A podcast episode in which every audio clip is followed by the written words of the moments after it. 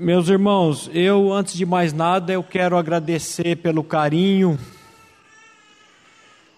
de todos os irmãos por essa assembleia que teve aí, por essa empreitada nova, essa contratação para poder somar já com os pastores dessa igreja. É um privilégio você anunciar as virtudes daquele que nos chamou das trevas para a sua maravilhosa luz. E hoje, pastor Gleno, como está no acampamento, ele pediu para me dar uma palavra. Nós estamos estudando aqui sobre as doenças psicossomáticas, mas por causa do tempo, mas agora, se Deus quiser, eu vou ter tempo para escrever. Mas nós vamos voltar ainda a falar sobre essas doenças, essas doenças autoimunes, essa série de doenças que tem feito tal mal o ser humano, mas hoje, em especial, quero falar sobre alegria. E eu queria ler com vocês Lucas capítulo 2, versículo 10 e 11, quando o anjo vem trazer o anúncio do nascimento de Jesus. Nós não vamos utilizar o boletim. Esse anúncio do nascimento de Jesus, ele, ele vem acompanhado, ele vem atrelado com uma coisa chamada grande alegria. Nós podemos ler junto o texto aí. O anjo, porém, lhes disse: Não temais, eis que vos trago boa nova de grande alegria, que será para todo o povo.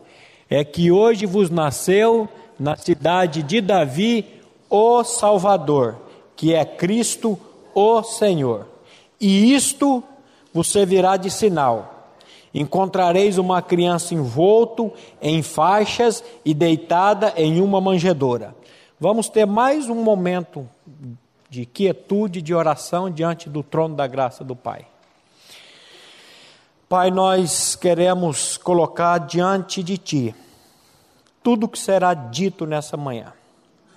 Queremos colocar a Tua palavra diante de Ti mesmo para que o teu Santo Espírito venha vivificar essa palavra nas nossas vidas.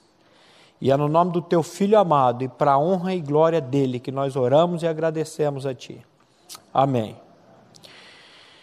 O cristão, cristão, estou falando de religioso, estou falando de cristão, é uma pessoa alegre ou pelo menos deveria ser uma pessoa alegre.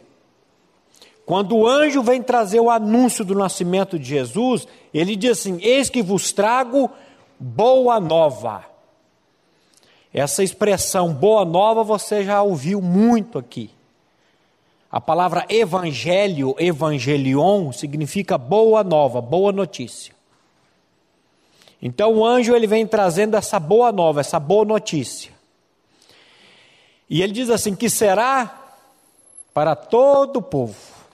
O evangelho é bom, porque o evangelho não faz acepção de pessoas. O evangelho é para todas as pessoas. A Bíblia diz que Deus não faz acepção de pessoas.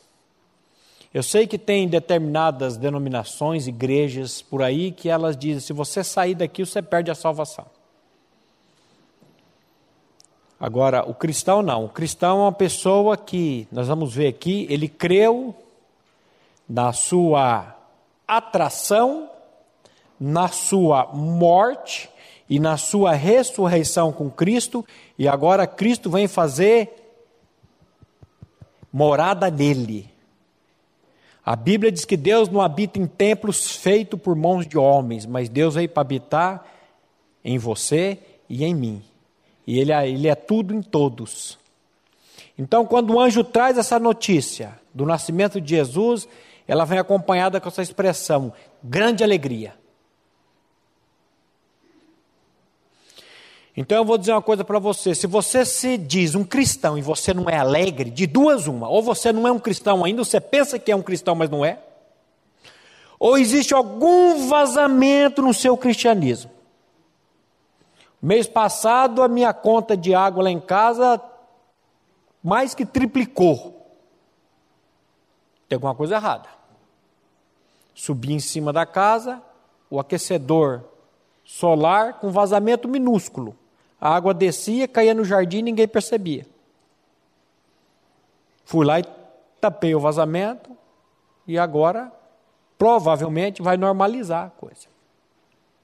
Então, se você se considera uma pessoa cristã e não é alegre, ou você não é um cristão ainda, você pensa que é, ou você pode ser até um religioso, ou você precisa chamar não a rotercano para desentupir, para tapar o vazamento, você precisa chamar o doutor Espírito Santo de Deus para ele vir fazer um, uma cisão nesse negócio aí. Eu acho que é por isso que o salmista vai dizer: Restitua-me, ó Deus, a alegria da tua salvação. Eu, como cristão, eu tenho que ser alegre não por aquilo que eu tenho, financeiramente dizendo, mas eu tenho que ser alegre por causa da pessoa e obra de Cristo Jesus, porque eu fui encontrado, eu fui achado. Lembrei de um versículo que eu esqueci de colocar aqui no estudo, quando os discípulos, os 70, voltam alegres e eles chegam, mestre, os espíritos se submetem pelo teu nome. E Jesus vira para ele e fala: Não fica alegre por causa disso, não. Vocês têm que estar alegres, sabe por quê? Porque o nome de vocês estão arrolados, o nome de vocês estão escritos no céu. Meu irmão, se a tua alegria, se a minha alegria está nesse mundo e nas coisas desse mundo, nós vamos ver aqui que a Bíblia vai chamar você e eu de infeliz, de uma pessoa digna de pena. Então, que o Senhor tenha misericórdia de nós. E lá em Isaías 61, 10, olha o que o profeta Isaías vai dizer aí. Vamos ler junto? regozijar-me-ei muito no Senhor, a minha alma se alegra no meu Deus, porque me cobriu de veste de salvação e me envolveu com manto de justiça, como noivo que se adorna de turbante, como noiva que se enfeita com as suas joias. Presta atenção, regozijar-me-ei muito no Senhor. Essa expressão no, no grego, regozijar-me-ei, significa exultar, regozijar, demonstrar alegria. Mas onde que está a nossa alegria? No Senhor. Porque tudo que esse mundo pode oferecer para você e para mim, ele vai dar assim um, uma faísquinha de alegria. A minha vida nas últimas duas semanas com minha família tem sido fazer test drive em carros nas concessionárias. Inclusive ontem, em uma delas, o meu celular ficou dentro de um Elantra lá e eu liguei, o rapaz olhou, disse que não viu. E eu falei, rapaz, até mandei um áudio para ele depois, procura direito, que eu tenho quase certeza que ficou aí. Como ele está com a capinha preta, ele pode estar tá aí, não sei perdi o celular e a minha filha, para ajudar, perdeu o óculos novo que ela tinha comprado também de grau. Mas a gente está aí nessa transição de trocar os carros, porque o carro, depois de uma certa quilometragem, ele começa a dar problema. Carro velho é igual velho, velho. Começa a dar problemas às coisas. Eu já estou começando a entrar nessas coisas de dor nas costas, umas dores que eu nunca tive na vida, começa a aparecer.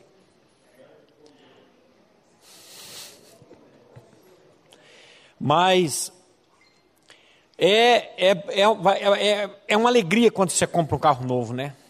Eu já tive essa, esse privilégio, essa sensação de sair de dentro de uma concessionária, dirigindo um carro zero e louvando e agradecendo a Deus. Senhor, louvado seja o teu nome.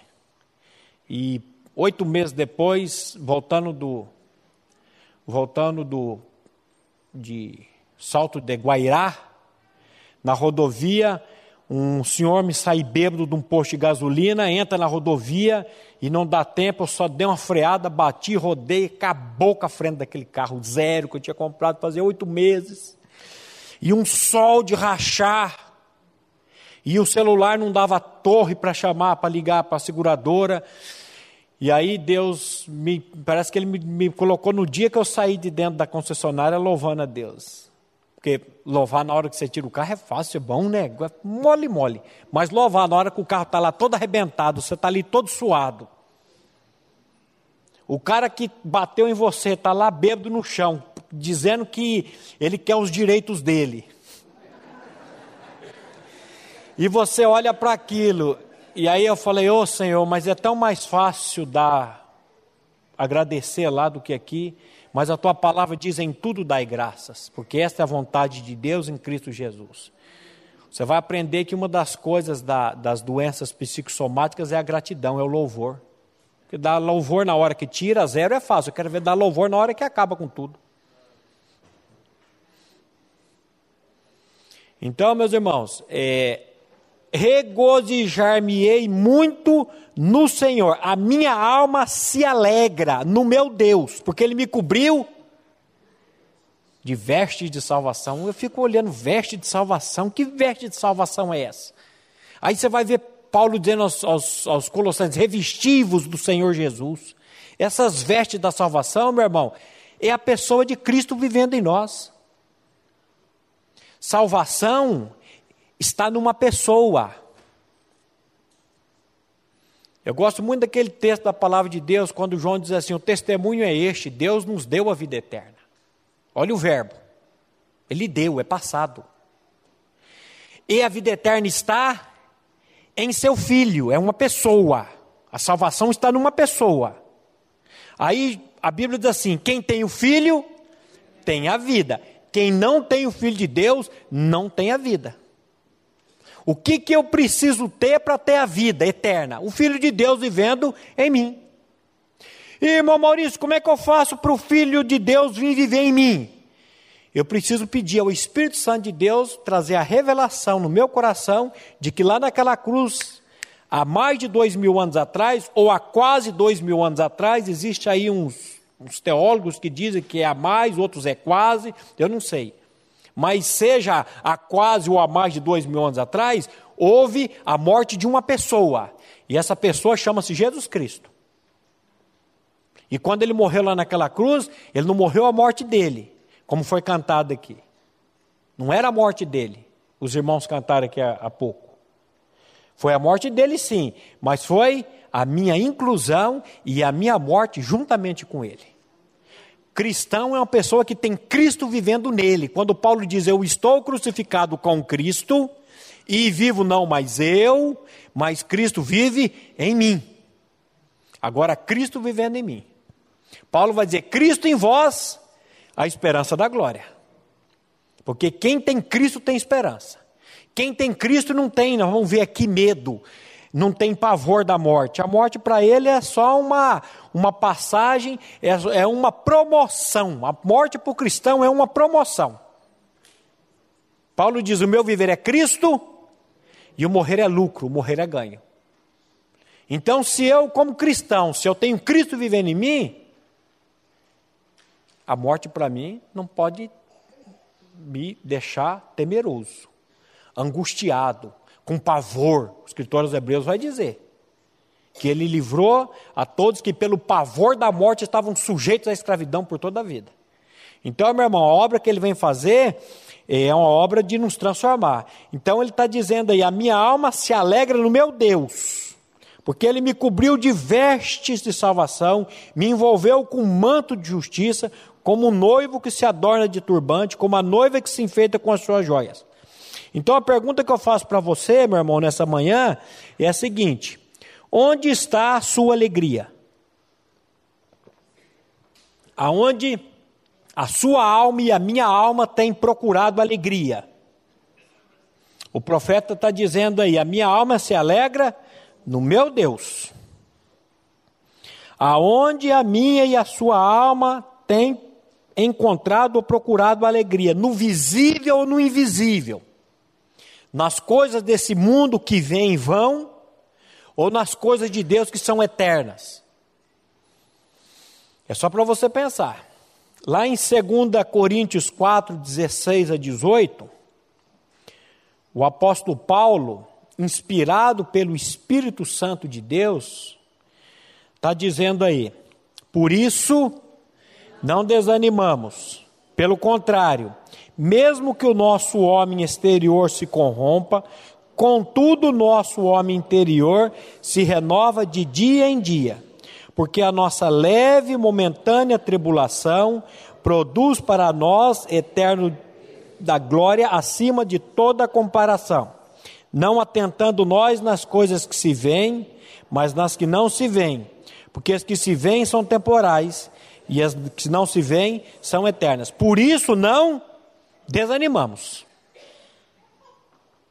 Se você for estudar esse assunto na Bíblia, de desânimo e de alegria, você vai ficar impressionado. Quanto que a Bíblia fala sobre desânimo, sobre alegria. Por isso, não desanimamos. Pelo contrário, mesmo que o nosso homem exterior se corrompa, e a cada dia ele vai se corrompendo. Contudo, o nosso homem interior se renova de dia em dia, que é a vida de Cristo. De dia em dia. É o maná diário. É aquela eu fui visitar uma senhora no hospital há duas semanas atrás. Um irmão que está indo lá na sua férias está frequentando aqui também, o irmão Mário. A mãe dele com 96 anos de idade já, tomada de um câncer. E o médico falou para ele: você precisa liberar sua mãe. E ele me ligou, falou: Você vai lá para orar para minha mãe para liberar? Falei, vamos. E quando chegamos lá, ela é entubada na UTI e eu, do, do, início ele tentou acordar a mãe. Mãe, mãe, eu falei, não precisa, seu Mário, porque a nossa conversa não é com o corpo. A nossa conversa é com a alma e com o espírito. Os médicos dizem que o último órgão que para de funcionar no ser humano é o ouvido. E a Bíblia diz que a fé vem pelo ouvir e ouvir da palavra de Deus. E eu li esse versículo para ela. Por isso não desanimamos. Ainda que o nosso homem exterior se corrompa, o interior, contudo, se renova de dia em dia. Porque a nossa leve e momentânea tribulação, meu irmão, já está passando por tribulação? Já está passando por aflição? Saiba de uma coisa: ela sempre será leve e momentânea comparado com a eternidade. Comparado com a eternidade. Eu estou com 48 anos de idade. Se eu sofrer um acidente e ficar tetraplégico e viver que na minha família cearense, esse povo cearense, esse povo do norte vive bastante, e japonês também vive bastante. Meu avô morreu com 106, os irmãos do meu pai têm 100 anos, mas é tudo boiadeiro lá em Fortaleza, sobe a cavalo, desce a cavalo. Então eu, na minha concepção, eu acho que eu vou viver muito, mas a gente não sabe, porque nós somos uma encomenda que a parteira enviou para o coveiro e a qualquer minuto essa encomenda pode chegar. Fica tranquilo. Qualquer minuto, pode gritar sua senha lá de cima, eu tenho, tinha no meu celular uma foto de, um, de uma lápide lá no Parque das Oliveiras, escrito assim: aqui jaz Carmen Beatriz muito contra a vontade. Mas estava lá. Ninguém quer morrer. Por isso que nós precisamos morrer em Cristo, para que Cristo venha viver em nós, para que eu, eu, eu tenha essa vida eterna, e quando eu tenho a vida eterna, eu, eu vou dizer para vocês, quando eu era mais novo, eu dizia para Deus: Deus, deixa eu, crescer, deixa eu criar minhas filhas, duas filhas pequenas. Depois que elas crescerem, se o senhor quiser me levar, o senhor pode levar. Agora que já estão com 21 anos de idade, agora, filho, agora eu estou aí, estou tô, tô pronto. Eu falo que a esposa vai ficar com um seguro de vida muito bom, e ela é nova, bonita ainda, arruma outro logo, e eu vou para a casa do pai. E Paulo tinha esse desejo também. Ele falou: Olha, minha vontade a minha vontade é de partir, estar com o Senhor, que é infinitamente melhor. Mas aí ele vira e fala assim: Mas por amor, esqueceram de ligar o cronômetro e eu tenho problema com horário.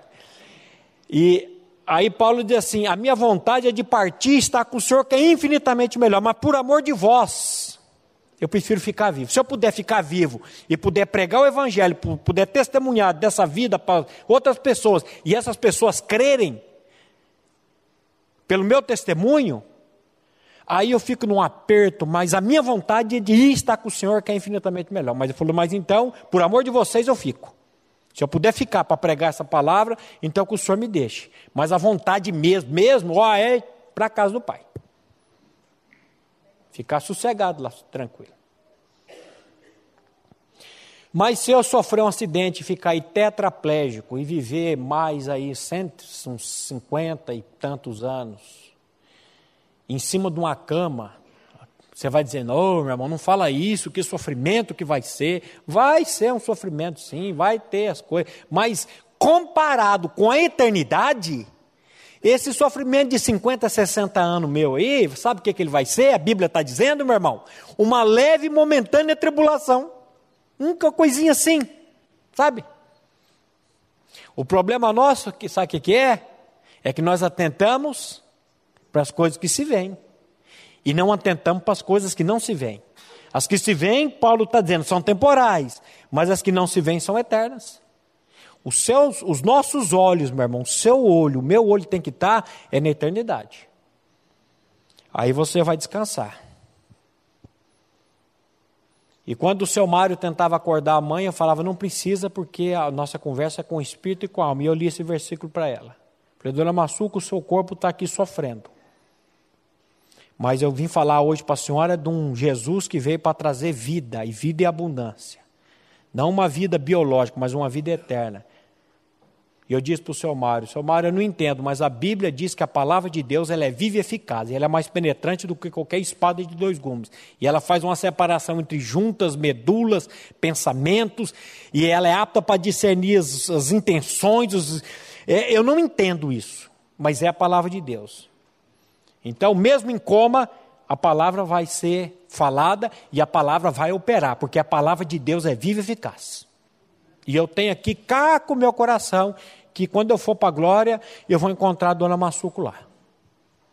E mais algumas pessoas aí que eu já tive o privilégio de falar com elas no leito de morte. Então, para onde que você está atentando e para onde que eu estou atentando? Para as coisas que se veem ou para as coisas que não se veem? O que que Paulo vai dizer em Filipenses 4,4? Lembra dessa carta de, de Paulo aos Filipenses? É uma carta que Paulo está preso, não é cadeia de Londrina, não. Ventilada, bonita.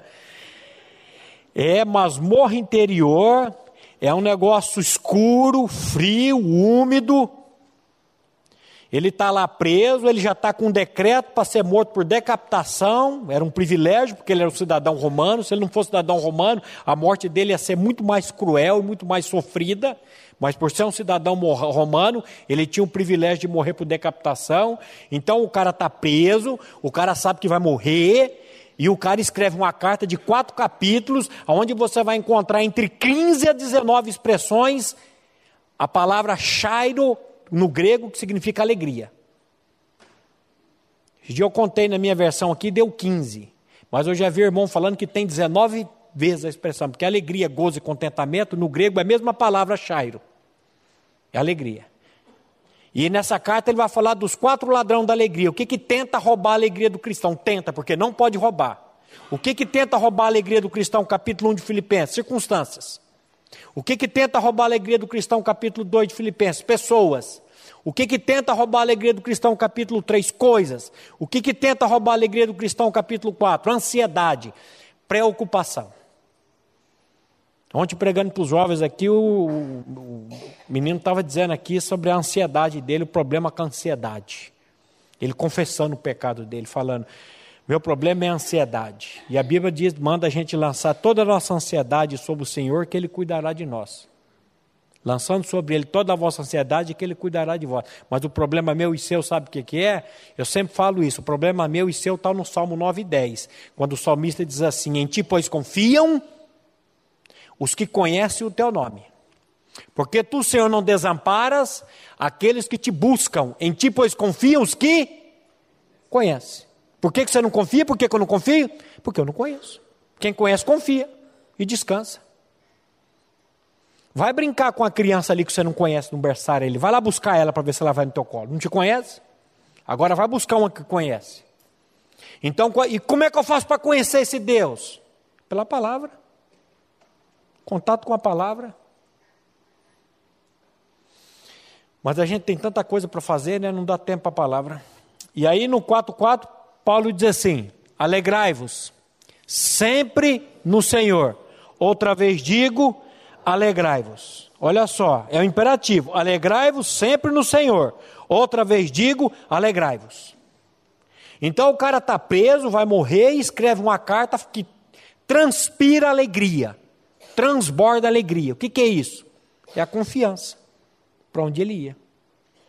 E o 4, de 10 a 13 de Filipenses também, Filipenses 4, de 10 a 13, alegrei-me sobremaneira no Senhor, porque agora, uma vez mais, renovastes ao meu favor o vosso cuidado, o qual também já tinhais antes, mas vos faltava oportunidade.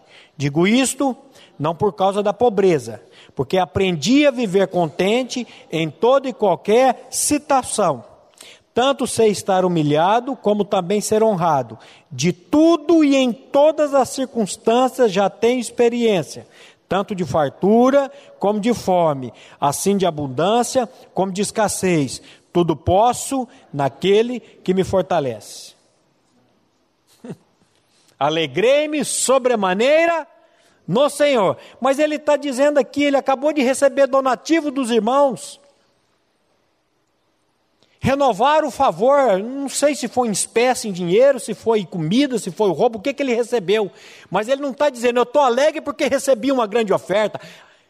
Alegrei-me sobremaneira no Senhor. E uma vez mais renovastes ao meu favor o vosso cuidado, o qual também já tinhais antes. Parece que esqueceram de Paulo. Eles tinham cuidado, parece que deu ali uma, um, um, um break, sabe, uma coisa assim. Já aconteceu isso com você? O negócio está indo, de repente corta aqui, corta uma coisa ali, você fala, que isso? É Deus para tratar. Aí ele diz, às vezes faltava oportunidade, digo isso não por causa da pobreza, porque aprendi. De quem que Paulo aprendeu, meu irmão? De quem? que Paulo aprendeu? Fala para mim de quem que Paulo aprendeu? Quem que disse assim: Vinde a mim, todos vós que estáis cansados, aprendei de mim. De quem que Paulo aprendeu? Do Senhor. De quem que você tem que aprender? De quem que eu tenho que aprender? Do Senhor. Nós temos que aprender dele. Aprendi a viver contente em toda e qualquer Situação, que coisa linda! Aprendi a viver contente em toda e qualquer situação. Tá alegre e contente na hora que tira o carro novo é fácil. Tá alegre na hora que o ladrão leva o carro. A hora que o, que o invejoso vai lá e risca todo o seu carro, de fora a fora, escreve ali umas coisas. Não fica triste, não. Leva o carro lá na minha oficina que eu pinto, fica novinho, meu irmão. Eu estava comentando ontem com os irmãos aí, rapaz, perdi uma grande fonte de lucro aqui nesse estacionamento, arrancaram todas as árvores, porque vira e mexe o irmão dava uma errada ali, dava uma ralada, dava uma resinha, amassava, até o pastor Glenn já bateu o carro dele aí, eu pintei. Falei, agora, e agora, Senhor? Mas ele vai providenciar outro lugar para os irmãos ralar. Esse dia eu falando por irmão, ele falou: Ô oh, irmão, não pode. Eu falei: rapaz, você tem que agradecer que eu não vendo caixão. Já pensou se eu vendesse caixão? Senhor, mata uns três aí esse final de semana para mim ter um lucro. Então, meu irmão, fica feliz, o carro você arruma. E dá um lucro por irmão. Mas ele está dizendo aqui: eu aprendi a viver contente, alegre em toda e qualquer situação. O cristão, o cristão, ele tem que ser alegre em toda e qualquer situação, não só na boa, mas na adversidade, no problema, na dificuldade. A Bíblia diz: em tudo dai graça. Agora, nós precisamos aprender isso dele. Aí ele vai dizer: já tenho experiência. Você tem experiência, meu irmão? Experiência do quê? Tanto de fartura como de fome assim de abundância como de escassez. Pensa no homem que passou por tudo quanto é tribulação e aflição. Tem gente que, como diz o, o pastor, ele vai estar aqui, acho que o mês que vem, o pastor, numa conferência que nós vamos participar, Paulo Bornelli, lá de Maringá, ele fala: tem gente que pensa que salvação é seguro contra incêndio. Estou salvo, não vou mais para o inferno. Isso faz parte também. Mas não é somente isso, meu irmão. É, você está alegre em toda e qualquer circunstância. Aí ele vai dizer: tudo posso naquele que me fortalece. Olha o 3:1 de Filipenses. O que, é que Paulo vai dizer aí? Quanto ao mais, meus irmãos, irmãos meus, alegrai-vos no Senhor. A mim, não me desgoste a segurança para vós outros que eu vos escreva as mesmas coisas. Olha só, quanto mais, meus irmãos, irmãos meus, alegrai-vos no Senhor. Aonde que você e eu estamos buscando alegria? Uma palavra bem parecida com alegria é a palavra contentamento. E a palavra contentamento. E essa palavra vai aparecer lá em 1 Timóteo 6, de 6 a 9. Eu gosto muito desse texto também, que Paulo ele vai usar uma expressão de grande fonte de lucro. Vamos ler? De fato, grande fonte de lucro é a piedade com contentamento, porque nada temos trazido para o mundo e nem coisa alguma podemos levar dele. Tendo sustento e com que nos vestir, estejamos contentes. Ora, os que querem ficar ricos caem em tentação e cilada e em muitas concupiscências insensatas e perniciosas, as quais afogam os homens na ruína e perdição. Porque o amor ao dinheiro é a raiz de todos os males, e alguns nesta cobiça se desviaram da fé e a si mesmos se atormentaram com muitas dores, ou se transpassaram com muitas dores. De fato, grande fonte de lucro é a piedade com contentamento. Nada trouxemos e coisa alguma podemos dele levar. Se você tem para comer e para vestir, seja uma pessoa alegre, seja uma pessoa contente. E eu vou dizer aqui, meu irmão, eu vou dizer aqui, salvo um ou outro aqui. Mas a grande maioria de nós aqui, nós temos muito mais comer e vestir e não estamos contentes. E estamos reclamando. E estamos murmurando. E achando que se eu tiver mais isso, mais aquilo, eu vou estar mais alegre. Não adianta. Você pode ter o que você quiser, que esse mundo pode oferecer, que o contentamento, a alegria de dentro não vai vir. Porque a alegria está numa pessoa, e essa pessoa chama-se Jesus Cristo. Às vezes você não tem, como diz um amigo meu, rapaz, o cara não tem um gato para puxar pelo rabo e é alegre. E às vezes a pessoa tem tantas e tantas e tantas coisas e vive reclamando, vive murmurando. Por isso que eu volto a dizer: se você se intitula um cristão, um homem de Deus, uma mulher de Deus, e não é alegre, verifique se é o cristianismo. Às vezes você está pensando que é cristão e não é cristão ainda. Ou se você tem, não, eu tenho a certeza que eu sou um cristão, mas estou aqui meio. Então, Espírito Santo, vem tratar com esse vazamento, vem operar essa alegria que vem do alto. Depois, no verso seguinte, Paulo vai dizer: Tu, porém, homem de Deus. Ontem à noite nós falamos com os jovens aqui sobre o homem de Deus. As três características de um homem de Deus: soldado, atleta e agricultor. Mas não deu tempo de chegar nas três características, me deram 40 minutos só e eu falei 47, falei, vou parar e a gente volta. Então, meus irmãos, você lembra de Hebreus 13, 5 e 6?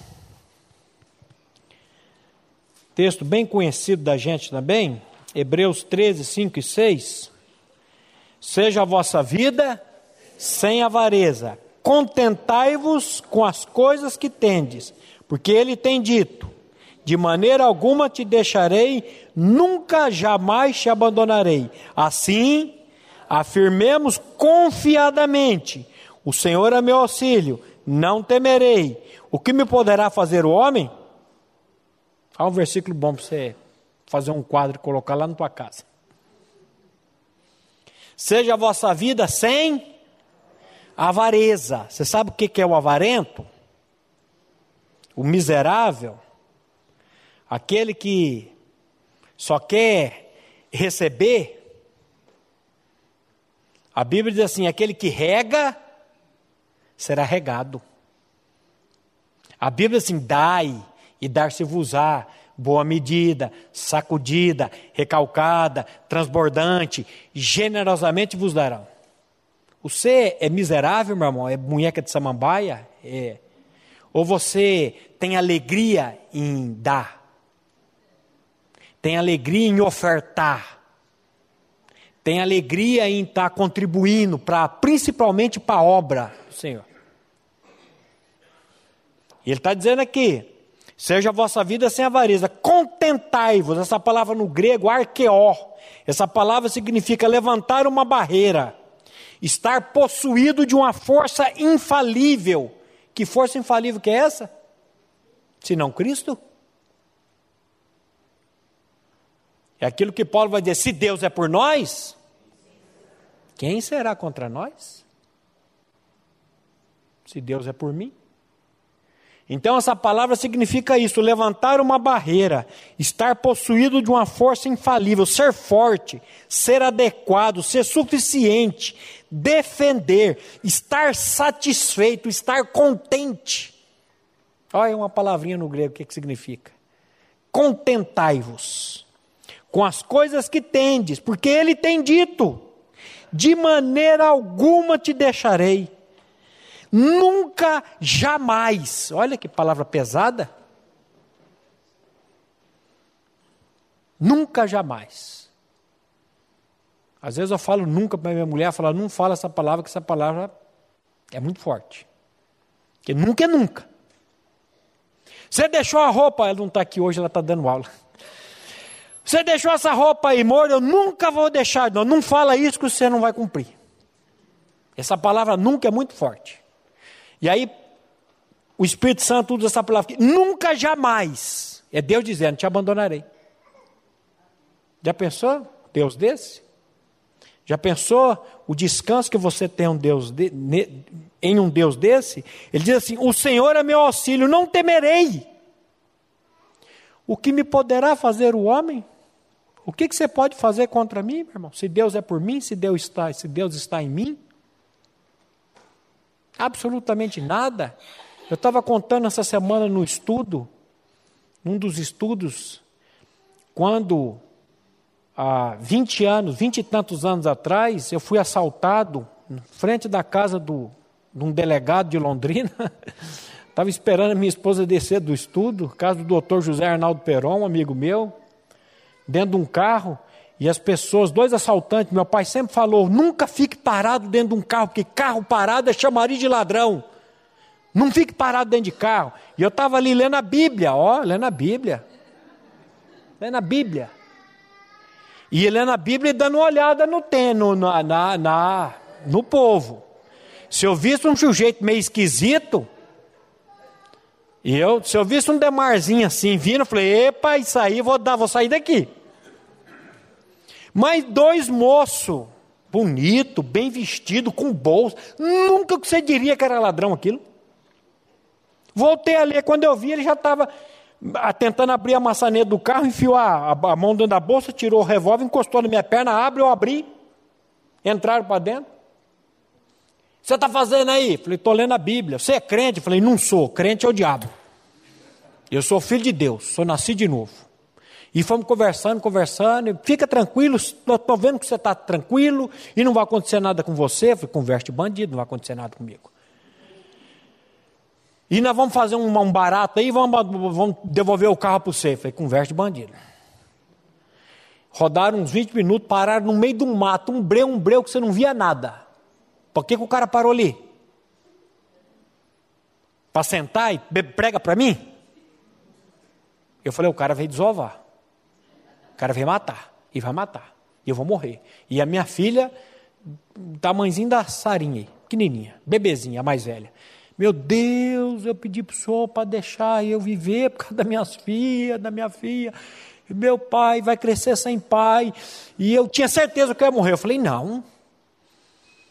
Eu vou, já pensei, eu tomo a arma desse, dou um tiro nesse, pego o outro, e aquela adrenalina, e aquela adrenalina, você não sabe o que é aquilo. E a hora que eu ia reagir, eu já estava começando a pregar a palavra nessa época. Quando eu ia mesmo, eu ia para cima, porque eu tinha certeza que eu ia morrer.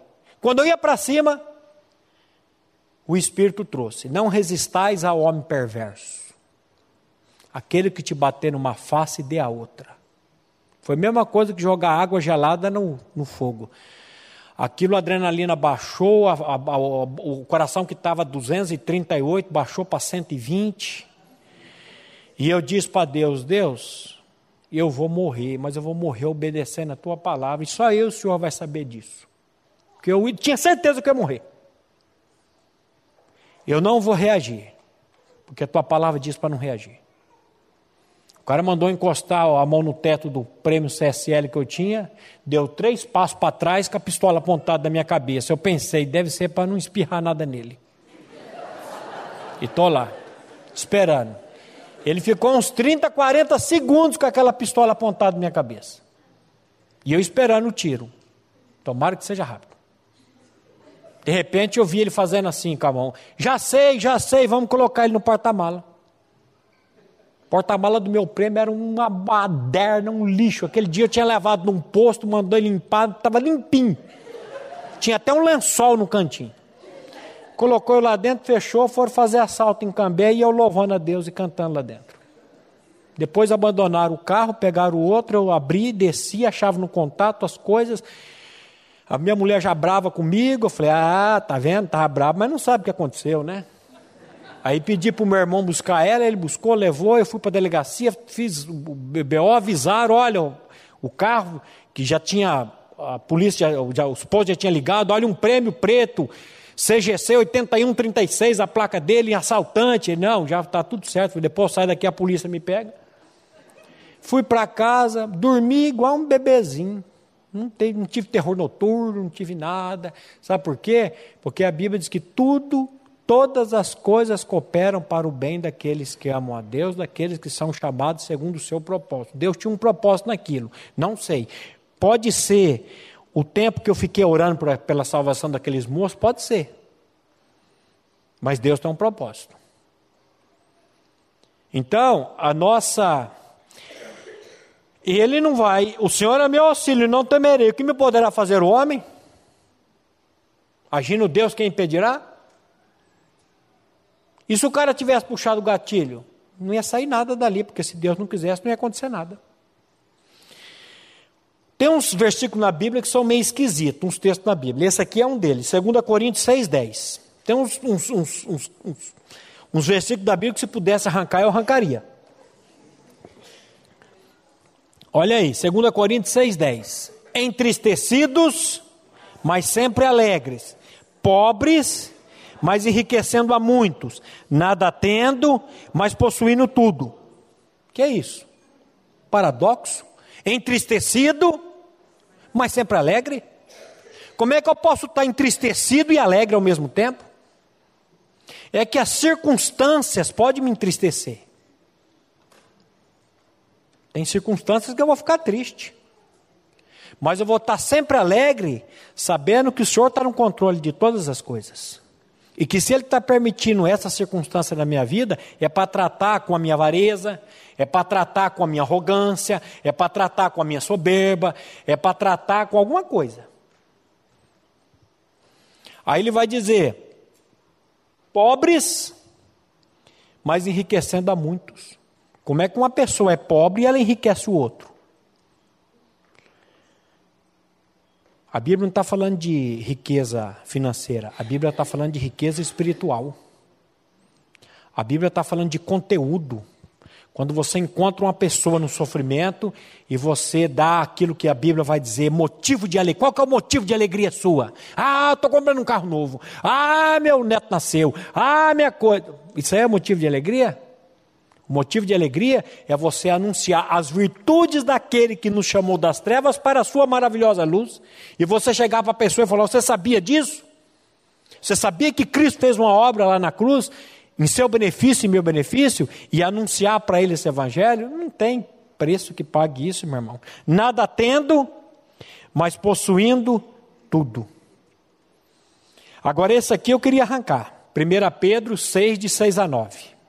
Porque o cara vem com uma conversa esquisita aqui. 1 Pedro 1, de 6 a 9. Nisso exultais, embora no presente, por breve tempo, se necessário, sejais contristados por várias provações, para que, uma vez confirmado o valor da vossa fé, muito mais preciosa do que o ouro perecível, mesmo apurado por fogo, redunde em louvor, glória e honra na revelação de Jesus Cristo, a quem não vê, havendo visto a mais, o qual não vendo agora, mas crendo, exultais com alegria indizível e cheio de glória, obtendo o fim da vossa salvação, ob, ob, obtendo o fim da vossa fé, a salvação da vossa alma. Olha só, nisso exultai. O que, que é exultar? É demonstrar uma grande alegria. Embora no presente, por breve tempo, ainda que dure 100 anos, vai ser um breve tempo. Se necessário, sejais contristados por várias provações. Quem que quer ser? Quem aqui quer ser contristado por várias provações? Levanta a mão, ninguém quer. E olha, uma oração que você tem que fazer, sabe qual que é? Senhor, manda fogo na minha vida. Não fogo do juízo, esse fogo que Pedro está dizendo aqui, o fogo purificador. Ah, se você tiver coragem de dizer, fazer essa oração para Deus, Deus manda fogo. Porque o fogo serve para purificar. O fogo serve para separar o precioso do vil, para tirar as impurezas. Então ele diz aqui: se necessário, sejais contristados por várias provações, para que, olha o propósito, uma vez confirmado o valor da vossa fé, muito mais preciosa do que ouro perecível, mesmo apurado por fogo, redunde em louvor, glória e honra na revelação de Jesus Cristo, a quem não havendo visto, a mais, o qual não vendo agora, mas crendo, exultais com alegria indizível e cheio de glória, obtendo o fim da vossa fé, a salvação da vossa alma. Ei, meu irmão do céu. Com essas palavras, Pedro retrata o estado de espírito dos cristãos a quem escreve. Que eles estão sujeitos à perseguição, a perseguições, às aflições, a sofrimentos, com um fim específico, a aprovação da fé desses cristãos. Com o fim de nos purificar e nos desenvolver para que não sejamos como meninos inconstantes. Lembra que Paulo diz isso em Efésios, levado por todo vento de doutrina, com astúcia dos homens que induzem e levam ao erro, mas crescendo em verdade, crescendo com a verdade em amor, ele vai Aí ele usa uma metáfora, uma metáfora entre ouro apurado pelo fogo, mostrando que o fogo serve para retirar filtrar, separar as impurezas, ele serve para separar o ouro de outros metais, de todos os refugos existentes ali, tornando o ouro mais sólido e belo. Do mesmo modo, a fé verdadeira, provada pelo fogo, como o ouro, torna-se mais preciosa e redunda em louvor, glória e honra. A fé autêntica se mostra muito mais preciosa do que o ouro. Também, por causa disso, ela redunda em louvor, glória e honra. Ah, se nós orássemos assim: Senhor, manda o teu fogo para me purificar. Não um fogo consumidor. O fogo consumidor é aquele que aqueles que não nascerem de novo vai passar por ele. A palavra de Deus está falando aqui do povo do fogo purificador, que ele vai purificar. E esse fogo purificador pode levar anos, viu? Deus trabalhando na sua vida e na minha vida. Por isso que ele vai dizer: irmãos, não estranheis, irmãos, ele está escrevendo para cristão, irmãos, não estranheis, ardente fogo que surge no meio de vós, como se coisa estranha tivesse acontecendo para provar-vos. Você está passando por tribulação, meu irmão? Está passando por. O pastor Glenn disse uma frase há muitos anos atrás assim: é melhor ser conservado na salmoura do que apodrecer no mel. O salmista vai dizer assim: Deus deu-lhes tudo o que eles pediram e fez definhar as suas almas. Ó. Porque tem gente que é os pidonchos, fica para Deus, me dá, me dá, me dá, me dá, me dá o quê? E ele dá.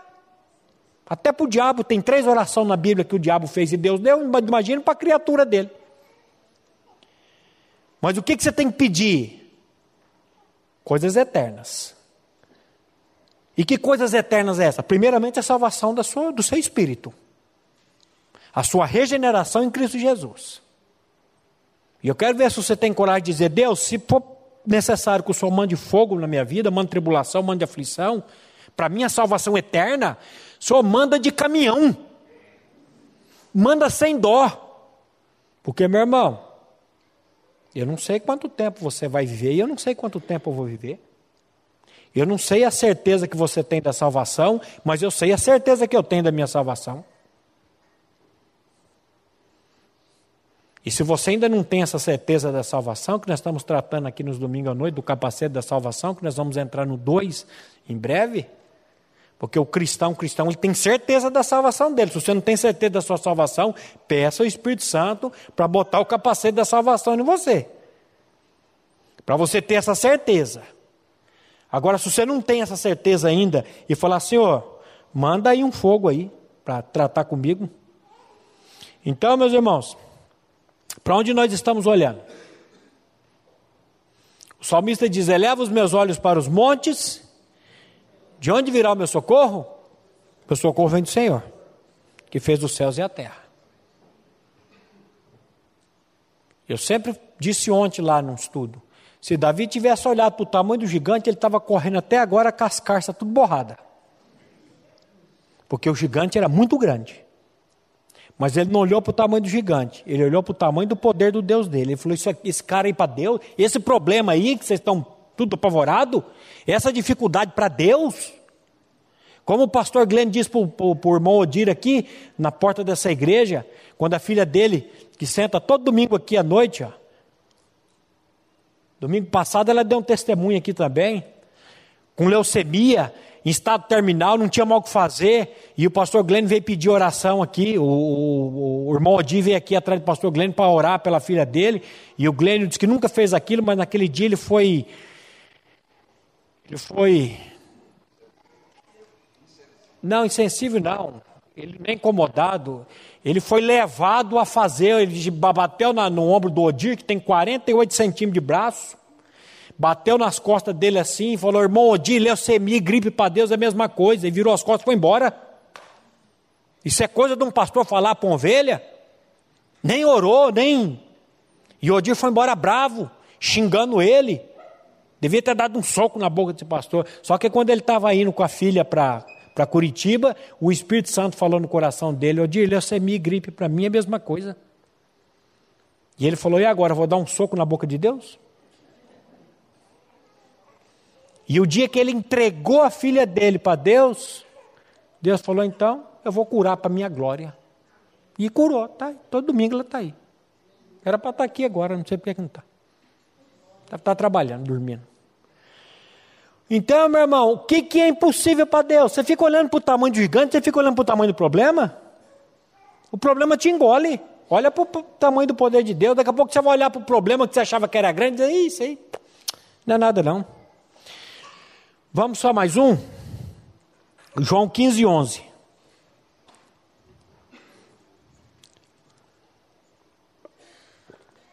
Tenho-vos dito isto, tenho-vos dito estas coisas, para que o meu gozo esteja em vós e o vosso gozo seja completo.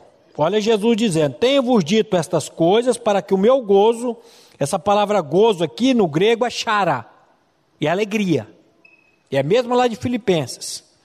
Então tenho-vos dito essas coisas para que a minha alegria esteja em vós e a vossa alegria seja completa.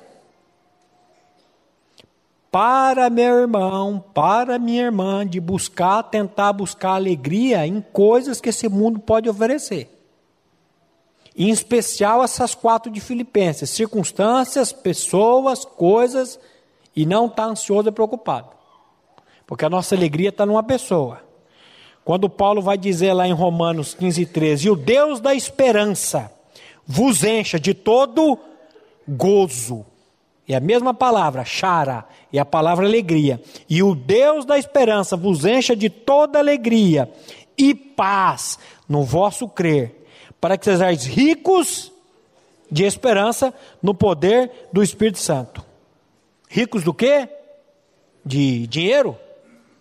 Não, de esperança. Você e eu somos ricos de esperança? Quando Paulo vai dizer: se a nossa esperança em Cristo se limita apenas para essa vida, nós somos dos mais infelizes, miseráveis ou desgraçados de todos os homens.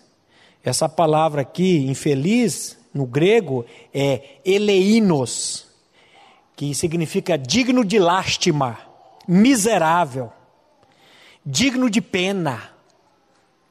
Se você é uma pessoa que quer Deus só para esse mundo, a palavra está dizendo: que lástima.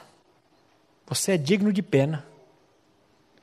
Porque a nossa esperança não se limita aqui, não, meu irmão. A nossa esperança está lá, onde aguardamos o Senhor. E é ali que você vai descansar. Meu irmão, que o Espírito Santo tinha mais um, uns 15 minutos para falar aqui, até dei uns versículos lá para. Falei, não sei se vai chegar tudo, não. Mas não adianta falar muito também. Mas que o Espírito Santo de Deus me leve. Você está pensando que eu estou pregando para vocês? Eu estou pregando para mim também. Eu também estou pregando para mim. Porque vira e mexe eu olho para a circunstância, vira e mexe eu olho para as pessoas, vira e mexe eu olho para as coisas. Mas a, a, a orientação de Deus é a seguinte: olhando fixamente, firmemente para Jesus, autor e o consumador da nossa fé. Que o Espírito Santo me leve e leve a cada um de vocês a olhar e a depender desse Deus e saber que a nossa alegria está nele, não nesse mundo e nas coisas desse mundo. Vamos orar? Pai, mais uma vez, nós nos colocamos diante do trono da tua graça, para recebermos graça, misericórdia e sermos socorridos no momento oportuno. Pai, nós confessamos a Ti que muitas vezes temos procurado no mundo, no Egito, aquilo para satisfazer e nos dar alegria. Mas hoje, Pai, nós vimos pela tua palavra que a nossa alegria está na bendita pessoa do teu filho. E a nossa oração, Pai, em nome de Jesus, é que o teu Santo Espírito venha tratar conosco e venha internalizar dentro de nós todos esses versículos, todas essas verdades que nós aprendemos hoje. Com o único propósito, Pai, a glorificação da bendita pessoa do seu filho em nós, por nós e através de nós. E é no nome dele, Pai, que nós oramos e agradecemos a Ti. Amém. A Livraria PIB Londrina procura selecionar cuidadosamente seus títulos e autores a fim de oferecer um conteúdo alinhado com o Evangelho de Jesus Cristo. Bíblias, livros de teologia, devocionais, literatura infantil, biografias, comentários bíblicos e muito mais. Dispomos também de um acervo de CDs e DVDs das mais de 5 mil mensagens ministradas na primeira Igreja Batista em Londrina. Visite a Livraria PIB Londrina e conheça ainda mais. Livraria PIB Londrina, de segunda a sexta, das 13h30 às 18 horas. endereço na Avenida Paraná, 76A, próximo ao Calçadão, bem no centro de Londrina.